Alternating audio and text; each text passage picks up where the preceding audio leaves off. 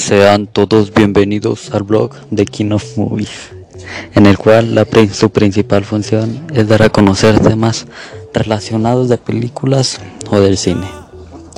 En este podcast hablaremos un poco acerca de los pasos, recomendaciones u opiniones al momento de elegir qué película ver, ya que se deben determinar varios factores para que sea un momento agradable.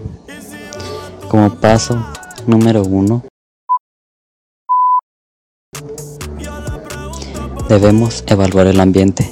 Esto es muy importante, el ánimo de la gente en la sala determinará la manera en que recepcione la película. Por ejemplo, es posible que no quieras mostrar la comedia que más te gusta en una sala llena de gente deprimida. Por lo tanto, trata de averiguar cómo está de ánimo la gente antes de que tomes una decisión final en cuanto a la película que vayas a escoger. Puedes hacerlo sugiriendo distintas películas a las personas del grupo. Escoge la película en función a lo que parezcan estar receptivos. Por ejemplo, si todas las películas o las personas a las que les preguntes parecen estar de ánimo para una película de terror, entonces puedes ponerles Halloween. Número 2. Piensa en el escenario. El efecto de una película depende de varios factores. La ubicación definitivamente es uno. Mirar que Mirar una película en casa simplemente es diferente que ver que mirarla en el cine. Si tratas de decidir qué ver, piensa en dónde vas a estar. Por ejemplo, si estás en el avión de vuelta a casa, puede que no quieras ver el último éxito de taquilla, pues la pantalla que tienes enfrente es muy pequeña. Si vas a proyectar una película al aire libre en el verano, entonces puede que quieras elegir una película que se adapte en las atmósferas. Si vas a proyectar una película al aire libre, puedes probar una comedia estrafalaria de los años 40. Por ejemplo, puedes poner Bringing Up Baby, que es una comedia hilarante que cuenta con la actuación de Cary Grant como un paleontólogo reprimido y la de Catherine Hepburn, una chica alocada de la alta sociedad. La película no solo es divertida, sino que también puedes verla personas de todas las edades. Para una noche de películas en casa, puedes probar Edge of Tomorrow, que protagoniza Tom Cruise como un publicista militar que tiene que aprender repetidamente a ser un héroe. Número 3. Toma en cuenta el público.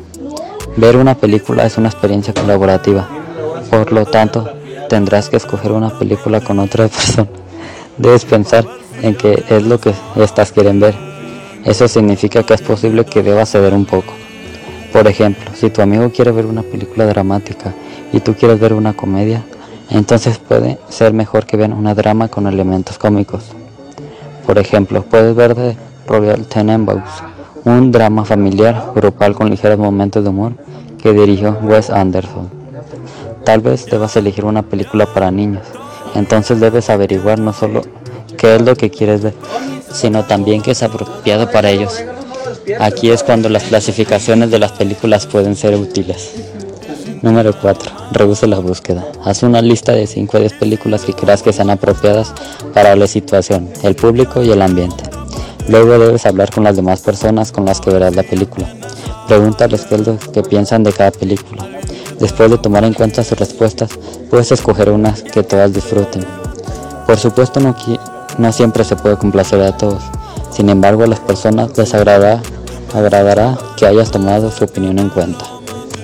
Como conclusión de este podcast, puedo decir que al momento de escoger una película debes tomar muchos factores en cuenta, ya que debes disfrutarla, debes tomar en cuenta bien qué película debes de ver, dependiendo tu estado de ánimo, dependiendo como ya hemos repetido el ambiente, dependiendo qué personas verán la película, para que todos estén de ánimo. Además, hay diversos géneros de películas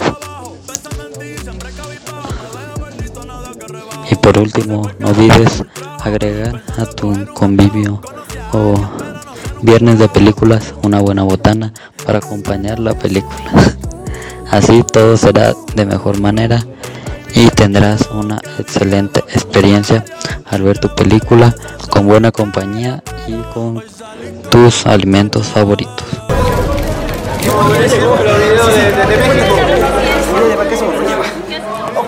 ¿Crees que la quesadilla debe llevar queso? En mi opinión, quesadilla sin queso no es quesadilla.